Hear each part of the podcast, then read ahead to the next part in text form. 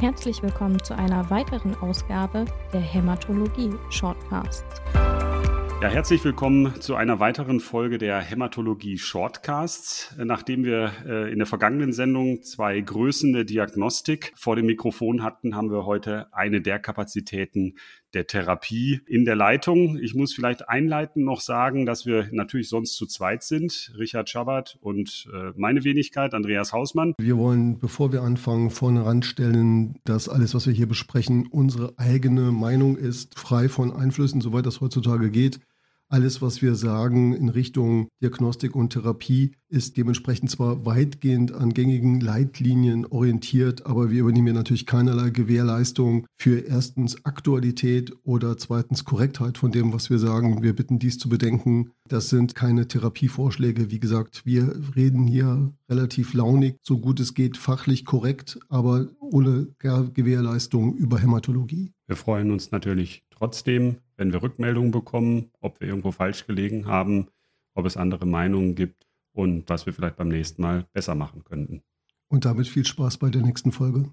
Der Richard hat den Termin festgelegt und dann kurz vorher festgestellt, dass er bereits in Urlaub gefahren ist. Deshalb heute im Duo Professor Martin Dreiling und meine Wenigkeit. Martin, Vielen Dank, dass du heute am Pfingstdienstag bei schönem weißblauen Wetter in Bayern Zeit gefunden hast, kurz mit uns zu sprechen oder mit mir zu sprechen. Ja, freut mich natürlich besonders, am rheinischen Derby teilzunehmen. Ähm, wenn der Düsseldorfer und ich sag mal der Fan Kölner sich trifft, dann wird das sicherlich unterhaltsam. Wird auf jeden Fall unterhaltsam und natürlich nicht kontrovers. Ne? Genau. Wir haben im Eingang schon ein bisschen über die Fußballergebnisse des vergangenen Wochenendes geredet, aber das lassen wir jetzt mal außen vor. Wir fangen vielleicht mit dem neuesten an und ich habe mich so ein bisschen erschreckt, dass eigentlich schon wieder ein halbes Jahr fast seit dem letzten Ash vorbei ist und der nächste in einem halben Jahr schon wieder ansteht. Aber ich glaube, man muss ähm, noch mal ganz herzlich gratulieren. Abstract Number One. Mehr geht eigentlich nicht, muss man sagen. Und ähm, wir, bevor wir gleich auf die Studie eingehen, herzlichen Glückwunsch von meiner Seite. Und ich glaube, viele, viele Hörer und Hämatologen haben das auch begeistert verfolgt. Interessanterweise habt ihr ja euren eigenen Therapiestandard wieder aufgelöst beim Mantelzelllymphom. Martin, vielleicht sagst du so ein paar Sachen. Wie seid ihr darauf gekommen, die Studie so zu planen? Ja, das ist absolut richtig, Andreas. Äh, wir haben ja vor ach Gottchen, es ist, glaube ich, jetzt schon wieder 20 Jahre her, fast 20 Jahre, 2005, die autologe Transplantation etabliert als Standard, als überlegene Option gegenüber einer normalen Chemotherapie. Und nun ist es einfach, äh, genau wie du sagst, das Bessere ist der Feind des Guten. Und von daher müssen wir uns auch von diesem Standard verabschieden. Wie sind wir zu diesem Studiendesign gekommen? Es ist ein typisch europäisches Studiendesign. Wir konnten uns nämlich nicht darauf einigen, ähm, was wir eigentlich testen wollen. Wir wollten eine gezielte Therapie mit einbringen in die Primärtherapie, sprich äh, die zusätzliche Gabe von dem BTK-Inhibitor Ibrutinib. Aber die Hälfte äh, der Studiengruppen das stimmt gar nicht mal. Die Hälfte der Hälfte der Studiengruppen, der Streit ging quer durch, alte, äh, durch alle Studiengruppen, war eher konservativ und sagt, gut, wir sollen erst einmal ein Add-on-Design äh, prüfen. Das heißt, dass wir zusätzlich zur autologen Transplantation das Ibrutinib geben.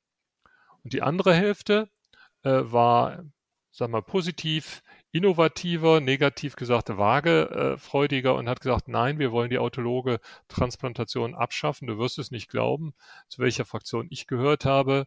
Und äh, weil wir uns eben nicht auf einen experimentellen Arm einigen konnten, haben wir beide experimentelle Arme in die Studie mit reingenommen und dadurch ist die Studie riesig geworden mit fast 900 Patienten. Ehrlich gesagt, als wir gestartet haben, habe ich, war ich nicht sicher, ob wir die wirklich erfolgreich zu Ende bringen können. Aber nichtsdestotrotz, wie ist das Ergebnis? Verblüffenderweise haben beide Ibrutinib-haltigen Arme einen deutlichen Vorteil, zumindest numerisch, gegenüber dem alten Standard. Statistisch darf ich das nicht sagen, weil nur der Add-on-Arm auf Überlegenheit gepowert war und für den anderen Arm mussten wir so eine etwas ja, doppelt verneinte Statistik machen. Das heißt, wir haben die Überlegenheit der autologen Transplantation alleine widerlegt. Aber wenn man sich die beiden experimentellen Kurven im Kaplan-Meier anguckt, überlappen die absolut und beide oberhalb der alleinigen autologen Transplantation. Mhm.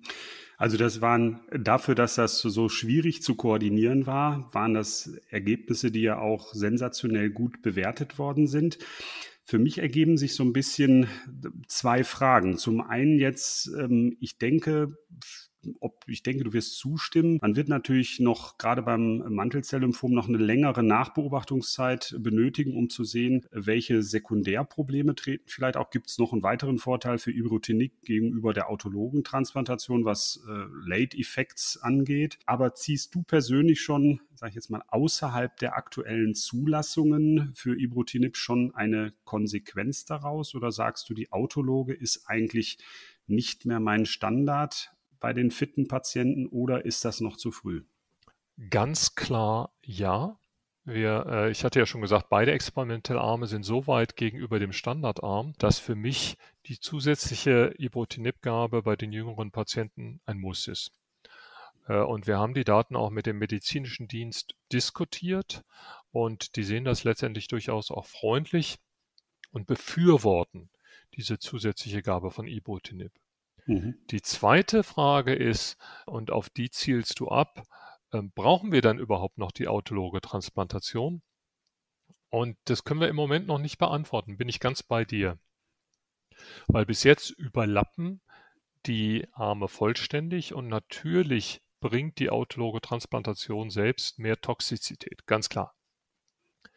Das heißt, die zusätzliche autologe Transplantation ist nur gerechtfertigt, äh, wenn man wirklich zusätzlichen Benefit für die Patienten äh, sieht. Für die Gesamtgruppe sehen wir das bisher nicht. Es kann aber sein, äh, dass es für eine Subgruppe einen Vorteil bringt in Zukunft. Und was heißt das im klinischen Alltag? Bei uns im Klinikum Großharden haben wir für die Patienten mit Standardrisiko die autologe Transplantation schon abgeschafft. Aber bei den Patienten mit Hochrisiko hohem Ki67 führen wir sie weiter durch. Mhm. Vielleicht noch ein Punkt. Der Charme der Studie ist, dass Ibutinib nur zwei Jahre gegeben wird in der Erhaltung. Und wir sehen jetzt schon, dass diese frühen Rezidive ganz wenige sind, deutlich weniger als im Standardarm. Und wenn ein Patient nach, sagen wir mal, weiteren zwei Jahren rezidiviert, ist die Hoffnung, dass er eben nicht so aggressiv ist wie die typischen äh, Rezidive unter Ibutinib. Ob das der Fall ist, wissen wir nicht. Das muss mhm. man gucken. Mhm. Also es finde ich, das heißt, es ist Practice Changing und auch mit der Kostenerstattung, wahrscheinlich nach entsprechenden Anfragen bei der Krankenkasse, ist das etwas, was gut machbar ist. Ich habe ja mal von dir gelernt, du warst mein Oberarzt, ich war oben auf der Station im zehnten Stock in Großhadern. Das Mantelzelllymphom ist nicht eine Erkrankung, das sind mindestens zwei Erkrankungen. In der Studie sind ja Stadium, glaube ich, römisch zwei bis vier Mantelzelllymphome eingeschlossen worden. Seht ihr Unterschiede zwischen nodalen und leukämischen Formen? Würdest du sagen, dass es einen bestimmten Benefit gibt für, ich sage jetzt mal, die histopathologisch verschiedenen Entitäten? Also das muss ich ehrlich zugeben, das wäre wahrscheinlich äh, übertrieben, die Daten zu sehr auszuquetschen. Warum ist es so? Weil die große Masse unserer Patienten tatsächlich das klassische nodale Mantelzelllymphom ist. Aber klinisch gehen wir mehr und mehr dahin, dass wir nicht dieses berühmte non-nodale leukämische Mantelzelllymphom von dem klassischen Lymphknoten-Mantelzelllymphom unterscheiden, sondern wir sehen auf der einen Seite das ich sage jetzt mal, Normalrisikomantelzelllymphom und auf der, egal ob es jetzt äh, Lymphknoten oder non-nodal ist und auf der anderen Seite äh, die Fälle mit höherem Risiko. Und da ist vor allen Dingen Ki67, aber eben auch P53 zu nennen. Und deswegen ist nach den aktuellen beiden Lymphomklassifikationen eine P53-Analyse bei Einleitung der Ersttherapie inzwischen obligat. Und ähm, speziell diese Untergruppe mit P53 ähm, die haben den Riesenvorteil vom Ibutinib. Mhm. Also bei denen ist es sozusagen ein Muss, bei den anderen ist es ein Kann. Mhm. P53 gab es ja auch mal, jetzt so ein bisschen aus meinem Bereich, ganz gute Daten, dass die negativen Auswirkungen im Rezidiv durch die allogene Transplantation ähm, relativiert werden oder egalisiert werden können. Wir haben ja selber in Großhadern eine Reihe Transplantationen durchgeführt, auch nach der neuen haploidentischen Methode. Aber ich denke, mit dem Zurücktreten der Autologen wird auch die Allogene immer weniger eine Rolle spielen beim Mantelzelllymphom. Also auch bei P53 Mutierten, jetzt mit der Ibrutinib-Option wird man wahrscheinlich an die Allogene nicht mehr denken. In der Erstlinie sicherlich nicht. Vielleicht nochmal im Rezidiv? Fragezeichen. Also die, die Allogene rückt tatsächlich immer weiter zurück. Also wir selbst haben ja auch mal eine prospektive Phase 2 Studie durchgeführt und man muss ganz ehrlich sagen, die Ergebnisse waren nicht gut. Das mediane PFS lag so in der Größenordnung von drei bis vier Jahren. So sehen die harten Daten bei einer echt prospektiven Studie aus. Wohlgemerkt schon mit der dosisreduzierten Konditionierung. Und für mich war es ganz beeindruckend. Es gibt inzwischen verschiedene Konsensus-Paper, wo genau das gefragt äh, wird, was du aufbringst. Wo ist die Rolle der allogenen Transplantation im therapeutischen Algorithmus? Und obwohl da wirklich auch Hardcore-Transplanteure dabei waren, war ein klarer Konsensus beim Mantelzell-Lymphom, primär erstmal Immuntherapie 2.0 versuchen, das heißt KT-Zellen einsetzen. Mhm. Nicht, weil sie besser sind, sondern einfach, weil es besser verträglich ist. Mhm. Mhm. Und die Allogene eigentlich erst im Rezidiv nach einem solchen immuntherapeutischen Ansatz. Und so werden wir es auch in die neuen Oncopedia-Guidelines, die ich hoffe innerhalb der nächsten Wochen erscheinen, auch mhm. aufführen. P53 gab es ja auch mal, jetzt so ein bisschen aus meinem Bereich, ganz gute Daten, dass die negativen Auswirkungen im Rezidiv durch die allogene Transplantation ähm, relativiert werden oder egalisiert werden können. Wir haben ja selber in Großhadern eine Reihe Transplantationen durchgeführt, auch nach der neuen haploidentischen Methode. Aber ich denke, mit dem Zurücktreten der Autologen wird auch die Allogene immer weniger eine Rolle spielen beim Mantelzelllymphom. Also auch bei P53 Mutierten, jetzt mit der Ibrutinib-Option wird man wahrscheinlich an die Allogene nicht mehr denken. In der Erstlinie sicherlich nicht. Vielleicht nochmal im Rezidiv? Fragezeichen. Also die, die Allogene rückt tatsächlich immer weiter zurück. Also wir selbst haben ja auch mal eine prospektive Phase 2 Studie durchgeführt und man muss ganz ehrlich sagen, die Ergebnisse waren nicht gut. Das mediane PFS lag so in der Größenordnung von drei bis vier Jahren. So sehen die harten Daten bei einer echt prospektiven Studie aus. Wohlgemerkt schon mit der dosisreduzierten Konditionierung. Und für mich war es ganz beeindruckend. Es gibt inzwischen verschiedene Konsensus-Paper, wo genau das gefragt äh, wird, was du aufbringst. Wo ist die Rolle der allogenen Transplantation im therapeutischen Algorithmus? Und obwohl da wirklich auch Hardcore-Transplanteure dabei waren, war ein klarer Konsensus beim Mantelzell-Lymphom, primär erstmal Immuntherapie 2.0 versuchen, das heißt KT-Zellen einsetzen. Mhm. Nicht, weil sie besser sind, sondern einfach, weil es besser verträglich ist. Mhm. Mhm. Und die Allogene eigentlich erst im Rezidiv nach einem solchen immuntherapeutischen Ansatz. Und so werden wir es auch in die neuen Oncopedia-Guidelines, die ich hoffe, innerhalb der nächsten Wochen erscheinen, auch mhm. aufführen. Ähm, wir haben auch, bevor die Aufnahme begann, schon mal so ein bisschen über die, die Erhaltungstherapien äh, gesprochen.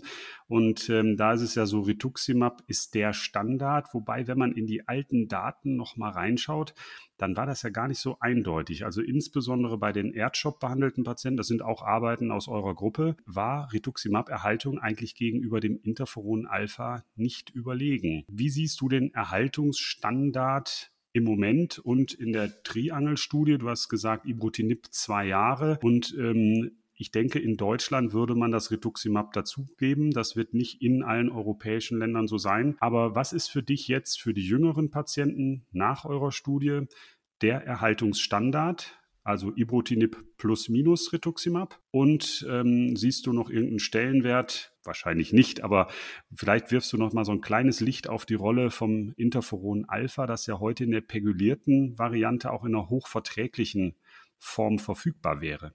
Du sprichst einen guten und wichtigen Punkt an. Fangen wir historisch an. Die erste Erhaltung war das Interferon. Und die war einfach nicht praktikabel, weil sie aufgrund ihrer Nebenwirkungen häufig frühzeitig abgesetzt worden ist.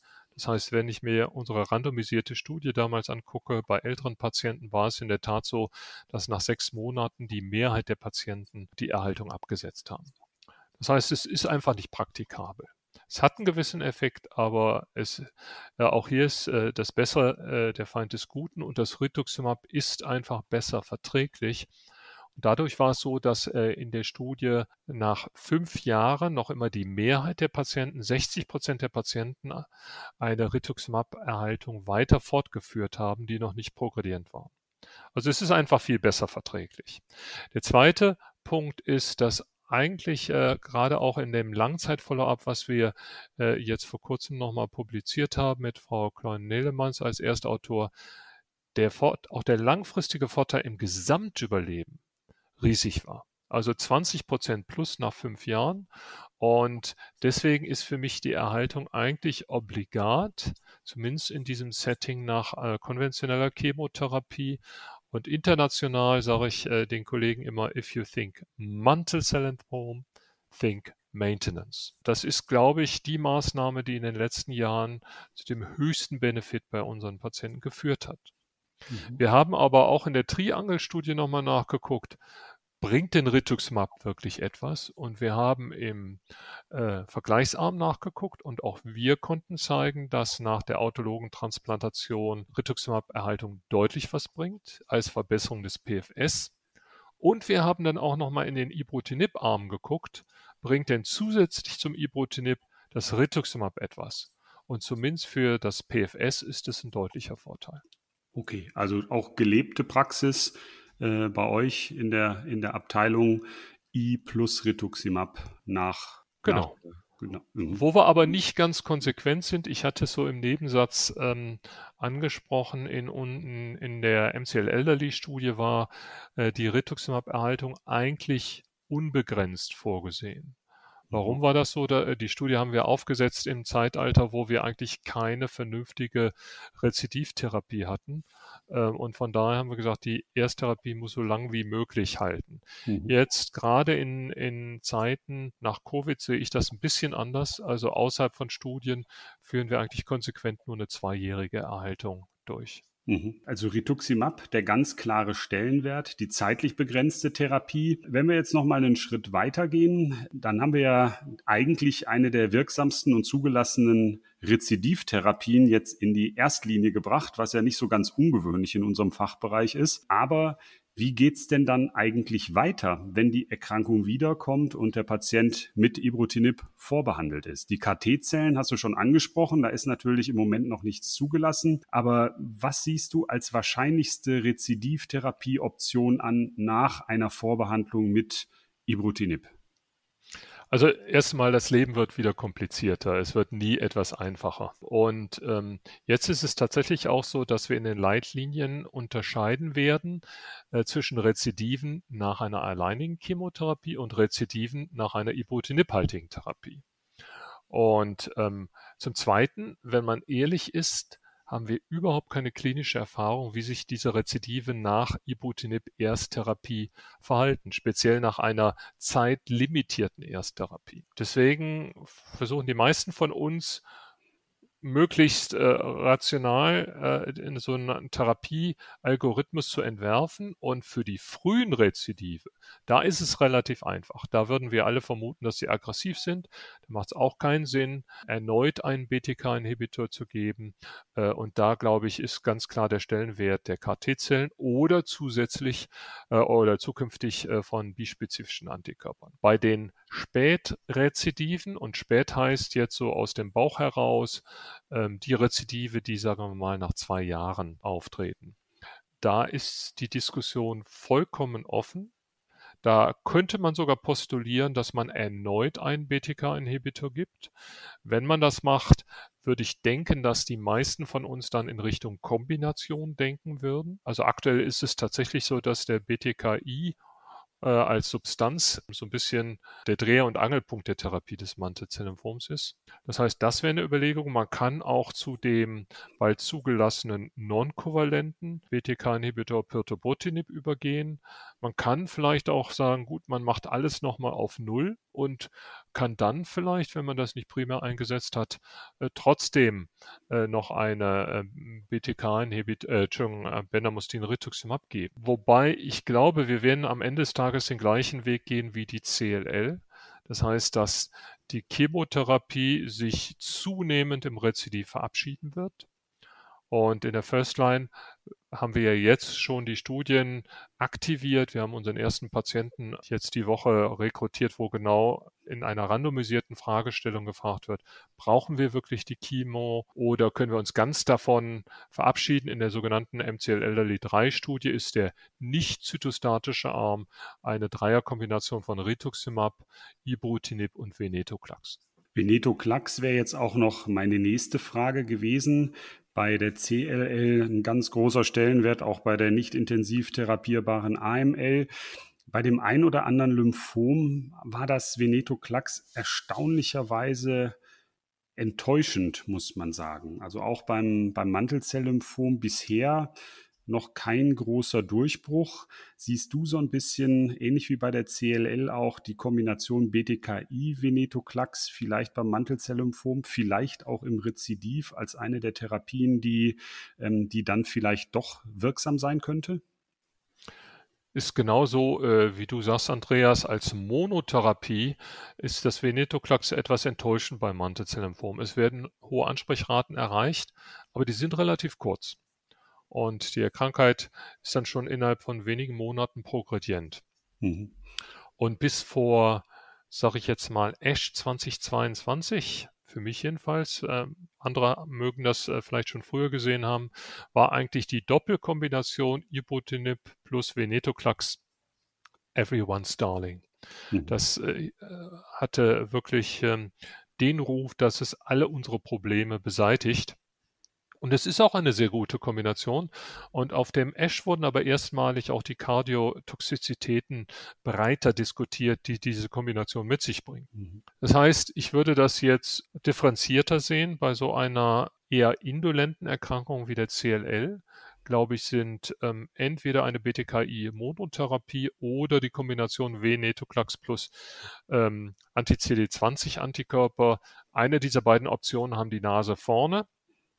Aber bei Mantelzellymphom, bei, äh, was halt eine aggressivere Erkrankung ist, denke ich, ist das sicherlich genau der Ansatz, der getestet werden sollte in randomisierten Studien. Du hast schon angesprochen, die Chemotherapiefreiheit. Ich glaube auch, dass wir in den nächsten Jahren nicht nur bei der Mantelzelle, sondern vielleicht auch bei den follikulären Lymphomen sehen werden, dass die bispezifischen Antikörper vielleicht sogar auch mit in die erste oder zweite Linie kommen werden.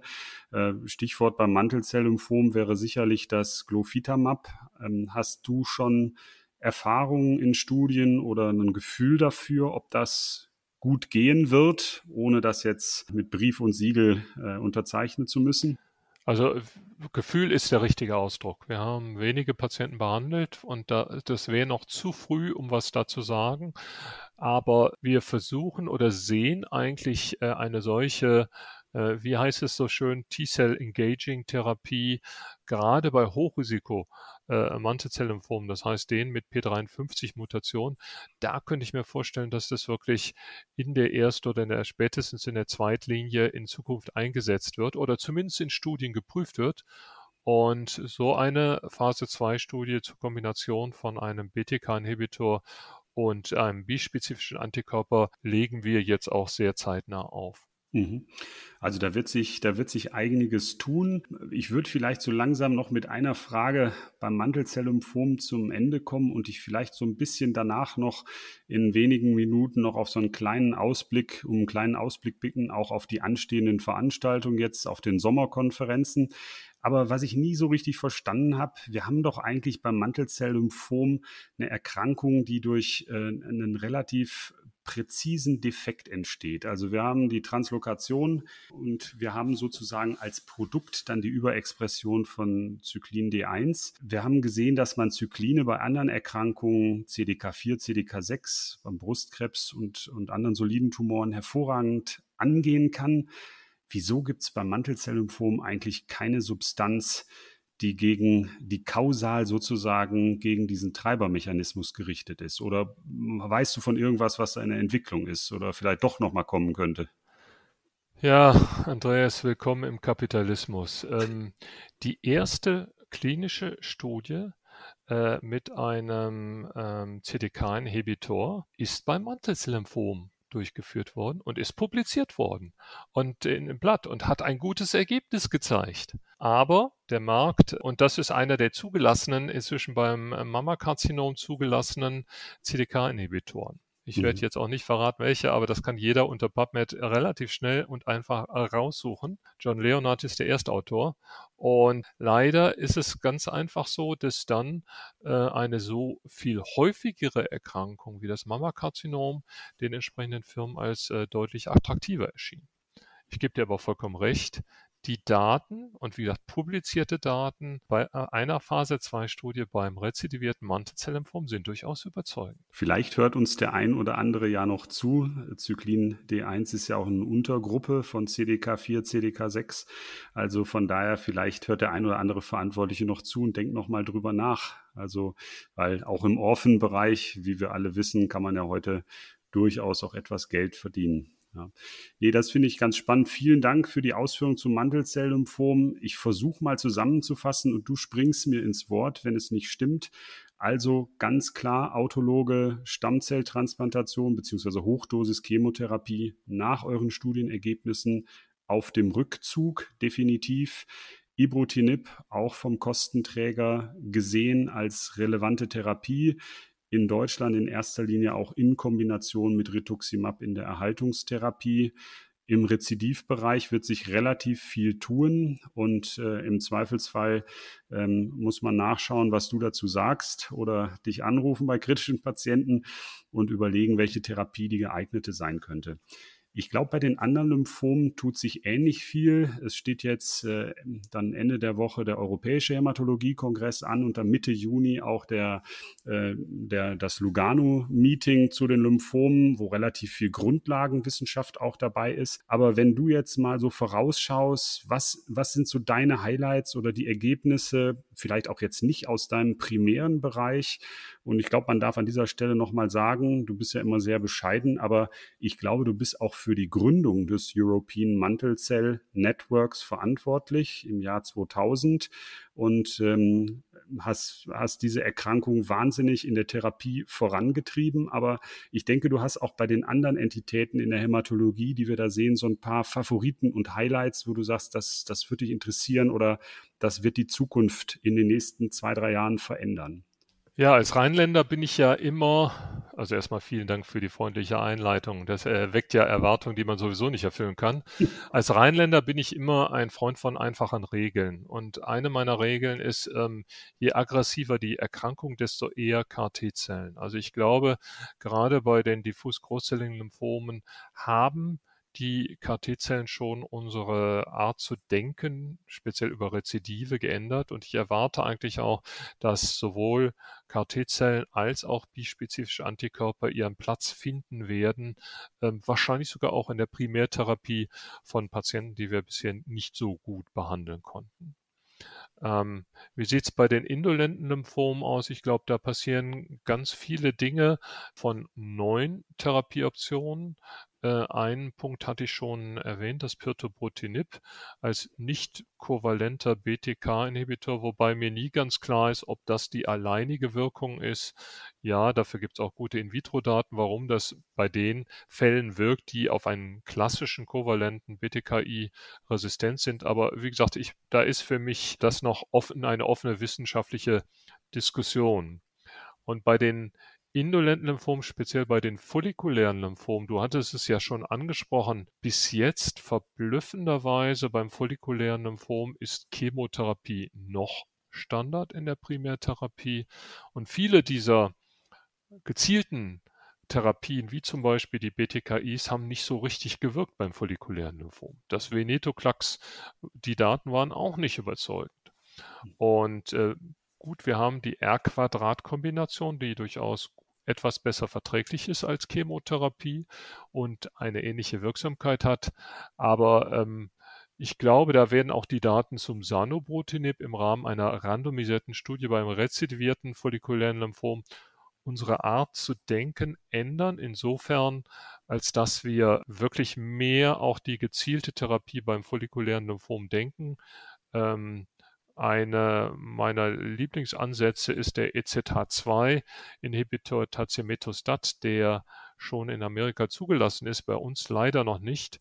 Und wenn man diese Bausteine hat, dann kann man auch in einer intelligenten Weise die Therapie optimieren. Das mhm. heißt, dann kann man ähm, Anti-CD20 Antikörper plus vielleicht Lenalidomid plus irgendetwas anderes relativ einfach kombinieren und kommt aufgrund der relativ guten Verträglichkeit der Einzelsubstanzen dann wirklich in einen Bereich der Wirksamkeit, äh, den wir uns vorher nicht erträumen lassen konnten. Mhm. Also viele interessante Entwicklungen. Ich habe jetzt neulich letzte Woche bei einem Treffen gehört und das, das haben wir auch schon so ein bisschen angeschnitten beim Mantelzelllymphom. Je besser und je effektiver die Erstlinien werden, vielleicht auch bei den aggressiveren Erkrankungen, desto unklarer geht es mit den Folgelinien weiter. Gibt es jetzt ganz schöne Daten auch zu den oder relativ frühe Daten, aber man sieht beim multiplen Myelom die Patienten, die nach den hocheffektiven Dreier-Vierer-Kombinationen rezidivieren, die erreichen mit den zugelassenen Rezidivtherapien längst nicht mehr die PFS-Zeiten, die in den ursprünglichen Zulassungsstudien nach weniger optimalen Erstlinien waren. Also ich denke, dass das wird auch spannend werden, ob vielleicht die, die ganz effektive Frühbehandlung im aggressiven Bereich vielleicht dazu führt, dass die späteren Linien komplikationsreicher werden könnten. Also das, das finde ich ganz interessant. Ähm, siehst du noch irgendeine Rolle? Ich sag mal, wir haben so hm, ein, zwei Entitäten. Ich sag mal, dass ähm, die ähm, Substanzen Antikörper-Wirkstoffkonjugate beim Morbus Hodgkin und auch beim multiplen Myelom. Und ich erinnere mich noch, ich glaube, das war ein holländischer Kollege, der immer bei der äh, follikulären Lymphomkonsolidierung sagt, er versteht die ganzen Leute nicht. Ähm, die Ergebnisse mit dem Yttrium äh, 90 äh, Antikörper, die seien doch genauso gut wie all die anderen konsolidierenden Sachen. Siehst du da nochmal so einen, so einen Stellenwert, dass vielleicht sowas nochmal zurückkommt? Also radioaktive äh, beladene Antikörper ist wahrscheinlich schwierig. Aber neue Antikörperwirkstoffkonjugate, wie wir sie zum Beispiel auch gegen CD30 kennen und, ähm, und beim multiplen Myelom mit tatsächlich wechselndem Erfolg. Aber ist das noch was, was auch bei den Lymphomen nochmal kommen könnte? Also du hast vollkommen recht, Van Hagenbeck, der leider nicht mehr bei uns ist, äh, der hat nie verstanden, dass wir als die harten Deutschen immer für die autologe Transplantation im Rezidiv des follikulären Lymphoms sind. Und hat immer gesagt, gut, mach doch was gezielteres. Bei den radioaktiv markierten Antikörpern bin ich mir nicht so ganz sicher. Es gibt da schon neue Entwicklungen, vor allem mit einem neuen Target äh, zum Beispiel Anti-CD37, zum Beispiel andere Strukturen, aber das wird man sehen, wo ich aber glaube, was wirklich auch eine etabliertere Rolle schon eingenommen hat mit dem Polatuzumab ähm, beim aggressiven Lymphom. Da gibt es auch andere Konstrukte, Anti-CD19, das Lonca äh, ist jetzt ja auch zugelassen bei aggressiven Lymphomen. Und für mich ist das, ich sage jetzt mal, eine intelligentere, weil gezielte Art der Chemotherapie. Wie groß dann der Unterschied ist, ob der nur Verträglichkeit, sondern am Ende des Tages auch Wirksamkeitsvorteile bringt, das können wir, glaube ich, alle noch nicht sagen. Aber ja, ich glaube, dass es nicht nur alles in Richtung Immuntherapie geht oder äh, T-Cell-Engager, wir verstehen, glaube ich, vom Immunsystem auch äh, bisher, ich persönlich äh, äh, speziell, nur sehr, sehr wenig. Und wir setzen Substanzen ein, wo wir noch gar nicht so wissen, äh, was da an Langzeitnebenwirkungen auftritt. Also von daher glaube ich, ja, auch in Zukunft wird Chemotherapie eine Rolle spielen, und zwar, wie gesagt, die intelligentere, weil gezielte Antikörper gekoppelte Chemotherapie. Mhm. Also durchaus spannende Sachen. Wir, wir sparen uns mal den Teil jetzt mit der Financial Toxicity, wie das so schön heißt. Viele dieser Produkte müssen kommerziell erworben werden, anders als in vielen anderen Ländern, also insbesondere den USA und in, in China, äh, wo ja auch sehr viel institutionelle KT-Zellen hergestellt werden, sind das ja bei uns wirklich in Deutschland nur einzelne Institute, die das unter einem abstrusen äh, Aufwand, insbesondere auch an, ich nenne das immer Liturgie, also Herstellungs, äh, Herstellungsprozeduren und Gesetzgebungen erfüllen. Aber um, sagen wir mal, in dieser Menge KT-Zellen anbieten zu können, wie das vielleicht die Erkrankungen vom multiplen Myelom bis dann hin zu den Lymphomen erfordern, glaube ich, müssen wir irgendwann äh, zu einem Punkt kommen, wo man die vielleicht auch wieder oder zumindest teilweise institutionell herstellt, oder? Also absolut. Und ich glaube sogar, äh, der jetzige ähm, Herstellungsprozess der KT-Zellen, da wird man in, in 10, 15 Jahren nur drüber milde lächeln, wie aufwendig das im Moment ist. Und das sind, wie gesagt, erst die ersten Schritte. Und man wird sehen, wohin die Reise geht.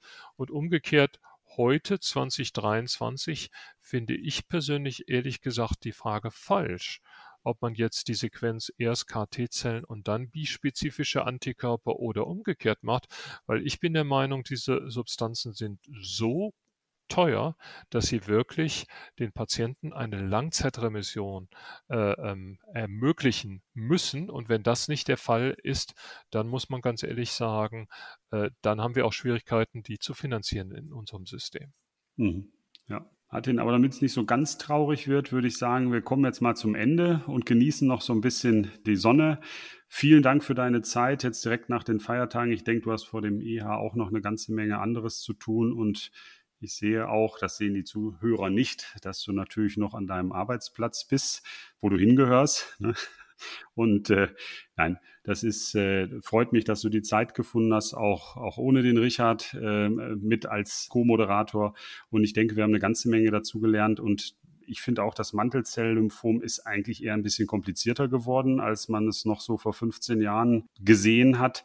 Aber ich glaube auch, je mehr man weiß, desto kleinteiliger und personalisierter wird das Ganze werden. Und ich glaube, in unserem Bereich ist der Fortschritt einfach irrsinnig schnell und, ähm, und wir werden unser Berufsleben komplett anders verlassen, als wir hineingegangen sind, denke ich. Nicht nur wie in meinem Fall ohne Haare, sondern auch mit, mit neuen Therapien. Vielen Dank und vielleicht sehen wir uns auf eine der kommenden Veranstaltungen und ähm, ich wünsche dir auf jeden Fall schöne restliche Pfingstferien und hoffentlich auch ein bisschen Freizeit. Danke für deine Zeit heute. Tschüss. Tschüss.